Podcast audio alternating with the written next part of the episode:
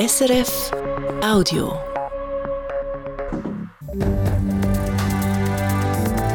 SRF 1, jetzt mit dem Regionaljournal. Das Regionaljournal Graubünden am Mikrofon ist der Mark Melcher. Sehr Jetzt haben wir den richtigen Knopf gefunden. Heute mit diesen Themen. Mehr Grün auf der Straße. Am 3. März kommt in Chur eine umstrittene Initiative vor das Volk. Und mehr als nur Deutsch. Sehr geehrter Herr Standespräsident, sehr geehrte Regierungsräte, sehr geehrter Herr Regierungsrat, liebe Kolleginnen und Kollegen. Egregio Presidente del Gran Consiglio, stimati membri del Governo, gentili colleghe e cari colleghi. Herr Präsident del Gran Consiglio, stimate Regenza, caras collegas e caras collegas. Seit im Grossen Rat simultan übersetzt wird, kann jeder und jede so reden, wie er oder sie will. Ein Haufen Politiker sind froh drum. Und das Wetter morgen häufig bewölkt und in Chur bis zu 17 Grad. Mehr Platz für Fußgänger und Velofahrerinnen, mehr Bäume, weniger Teer. So könnte man Ziel vor Churer Stadt Klimainitiative zusammenfassen. Die Initiative will konkret, dass ein Teil vom Churer Strassenraum umgebaut wird, eben zu Grünflächen oder Platz für Langsamverkehr. Der Stadtregierung geht das zu weit. Sie macht darum einen Gegenvorschlag. Beides, Initiative und Gegenvorschlag, kommen im März vor das Volk. Silvio Lichti. Stadtklimainitiativen sind so oder in ähnlicher Form schon in mehreren Städten vor das Volk gekommen. Das Kur will die Initiative, dass die Stadt Strassen umgestaltet, entweder mehr Platz für Velo- und Fußgängerschaft oder aber für mehr begrünte Trottoir oder schattige bepflanzte Plätze sorgt. Auf der einen Seite soll weniger Auto gefahren werden, auf der anderen Seite soll mehr Grün für Abkühlung sorgen in der Stadt. Während zehn Jahren soll jährlich mindestens 1% der städtischen Strassenfläche umgewandelt werden. Julia Casale ist SP-Gemeinderätin und Mitglied vom Initiativkomitee. Genau diese fixe Vorgabe mache, dass die Initiative auch wirklich etwas bringe.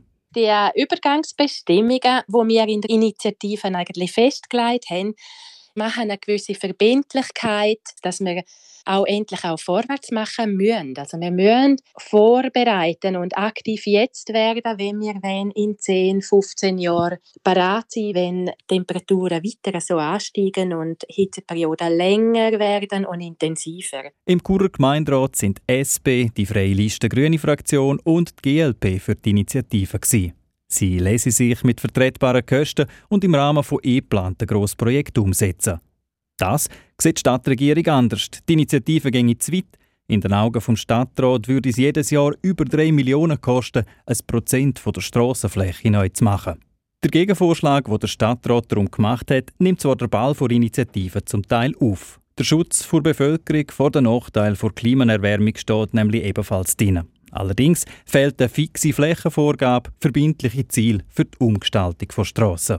Statt extra Strassen aufreißen, soll einfach bei geplanten Bauprojekten geschaut werden, was man zusätzlich fürs Klima machen könnte.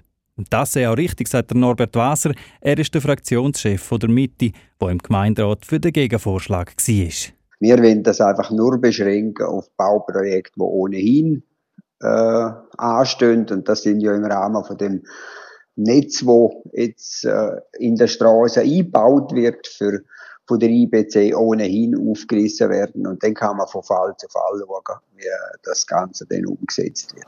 Nicht wissen wollen von Initiativen und vom Gegenvorschlag haben FDP und SVP im Gemeinderat. Der Rainer Goth, der FDP-Fraktionschef, sitzt auch im Komitee, wo sich für zweimal ein Nein einsetzt. Die Initiative, die sehr ideologisch prägt und der Gegenvorschlag bringt es auch nicht. Die Initiative geht viel zu weit, weil sie äh, einfach einen Haufen, auch einen Haufen kostet und der Gegenvorschlag ist unnötig, weil er das abbildet, was man sowieso schon macht. Im Churer Parlament ist die Initiative durchgefallen. Eine Mehrheit vom Gemeinderat hat sich hinter den Vorschlag der Stadtregierung gestellt. Entscheiden tut am 3. März aber die Churer Stimmbevölkerung.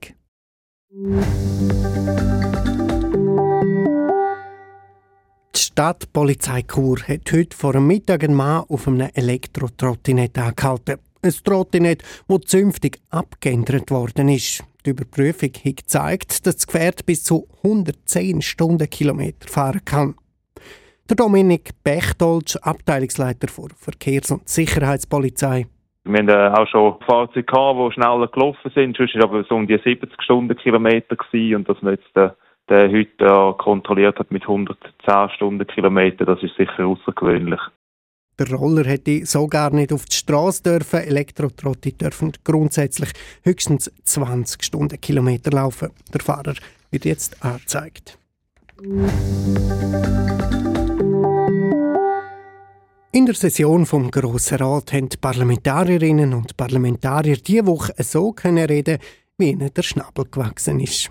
Lang ist das anders gewesen, weil romanische und italienische Wortmeldungen nicht übersetzt worden sind, hat Deutsch dominiert. Seit letztem Sommer gibt es jetzt eben die Simultanübersetzung. Für die Politikerinnen und Politiker, wo Italienisch oder Romanisch reden, eine Erleichterung. Das zeigt der Beitrag von Valentina De Vos. Es ist es was vom auffälligsten an dieser Session. Voten auf Italienisch oder Rätoromanisch sind so zahlreich wie noch selten. Dank der Simultanübersetzung haben die Leute im Parlament können sicher sein, dass sie alle auch in ihrer Muttersprache verstehen. Das hat klar zu besseren, einfacheren und natürlicheren Voten geführt, sagt der Bergeller FDP-Grossrat Maurizio Michael. È più semplice, più facile, più naturale. Vor der Einführung der Simultanübersetzung ist Deutsch viel stärker die dominierende Sprache im Rat. Die Leute aus der romanisch- oder italienischsprachigen Regionen haben höchstens die ersten paar Sätze in ihrer Muttersprache geredet und dann auf Deutsch gewechselt, damit ihr Votum möglichst alle im Rat erreicht. Das hat bei denen, die nicht so gut Deutsch können, manchmal zu länglichen und holprigen Voten geführt. Ein bisschen Italienisch und dann viel Deutsch, so hat es früher auch der Maurizio Michael gemacht, damit ihm auch wirklich alle zuhören. Nei miei interventi prima c'era sempre una parte in italiano e una parte in tedesco, proprio per cercare di raccogliere l'attenzione. Dass die Mehrsprachigkeit jetzt mehr gelebt wird als früher, bestätigt auch die Regierungsrätin Carmelia Meissen. Antworten auf Vorstöße von romanischsprachigen Grossrätinnen und Grossräten kommen von ihr jetzt auch auf Romanisch statt Deutsch. Die Einführung der Simultanübersetzung hat die Debatte stark verändert, sagt sie.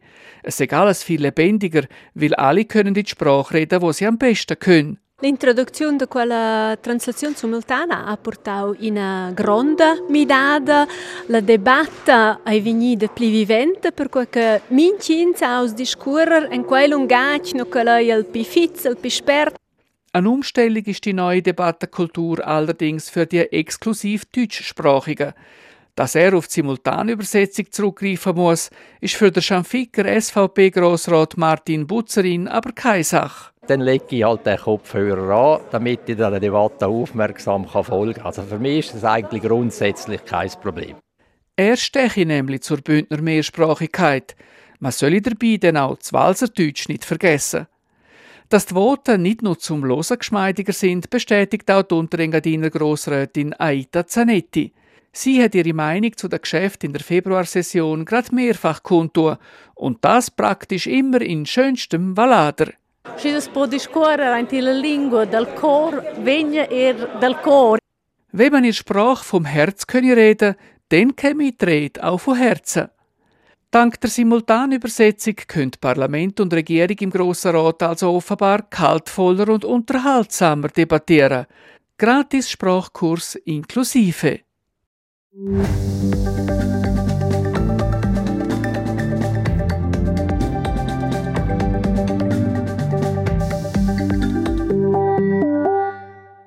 Radio SRF 1 mit dem Regionaljournal. Es ist jetzt dann 20 vor 6. In Graubünden hat man letztes Jahr den Richtplan Energie vorgestellt. Dort steht zum Beispiel, wo im Kanton dass man Windräder bauen könnte oder wo neue Wasserkraftwerke. Das Ganze hat ziemlich zu diskutieren gesehen. Ähnlich sieht es in Appenzell Ausserrhoden aus. Dort hat die Regierung sechs Vorschläge für Gebiete gemacht, wo man Windräder bauen könnte. Und seit gut zwei Wochen kann dort die Bevölkerung mitreden. Der Marc Hannemann war gestern Abend bei der ersten Infoveranstaltung in Tüfen dabei. Der Lindensaal zu Tüfen war fast bis auf den letzten Platz besetzt. Über 150 Leute sind gekommen, um sich zu informieren, zu fragen und zu diskutieren. Es hat Zwischenrufe gegeben, ein paar Mal ist spontan geklatscht worden. Wir können sagen, es ist teilweise sachlich, aber auch immer wieder emotional gewesen. Würden Sie mir sagen, reissen Sie sich einfach zusammen, regen Sie sich nicht auf?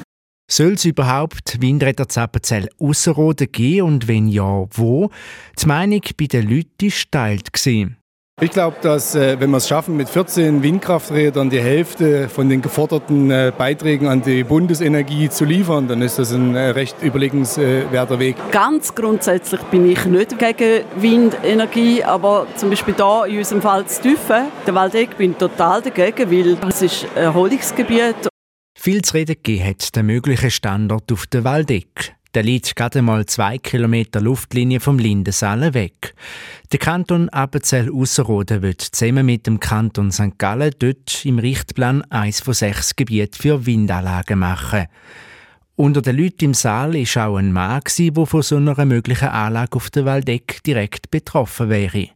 Nach dem Anlass sagt er, wir sind dort angezogen, weil wir unsere Ruhe haben wollen. Wir wollen weg von der Stadt und nicht zuletzt natürlich wegen der Kinder, die hier äh, gekommen sind. Und ich habe einfach Mühe mit dieser Vorstellung, dass die in einer Umgebung aufwachsen wo es die ganze Nacht rot blinkt, wo die Lärmbelastung da ist, wo einfach die ganze Idylle, die ganze Natur, der ganze Wald dort oben, wir bewegen uns sehr viel in dieser Gegend, in der Waldecke oben, dass da alles soll kaputt gemacht werden im Saal bläst dem zuständigen Regierungsrat dem Dölf Biasotto ein rauer Wind entgegen. Die Leute wollen wissen, wieso das man einen kantonalen Richtplan macht und nicht die Gemeinde entscheiden können. Was wird passieren, wenn der Kanton sein eigenes Ziel für nachhaltige Energie nicht erreichen würde und ob der Lärm und die blinkenden Lichter der Windräder nicht einen Einbuß in der Lebensqualität gäbe. Angesprochen auf die Frage sagt der Dölf Biasotto im Interview, jede Form von Energienutzung hat Beeinträchtigungen von unserer Umwelt.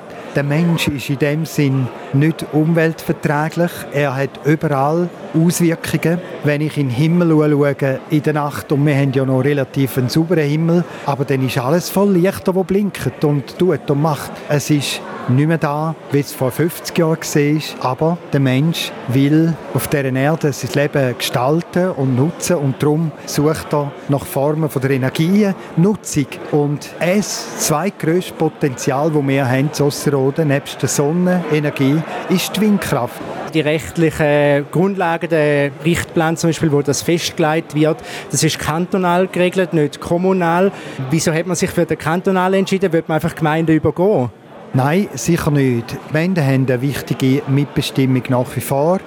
Wir haben uns entschieden, dass wir auf kantonaler Stufe einen Richtplan Festsetzung von mehreren Gebieten machen, damit mögliche Investoren eine Auswahl haben und sie können je nachdem überlegen, wo das es eben vielleicht interessanter ist, wo die Konzentration besser ist, wo die Wirtschaftlichkeit besser ist, wo die Grundeigentümer parat sind und auch die Gemeinde parat ist, um den Weg zu gehen. Wir können bei den einzelnen Standorten nicht jede einzelne Gemeinde befragen und abstimmen lassen. Das müssen wir uns einfach bewusst sehen.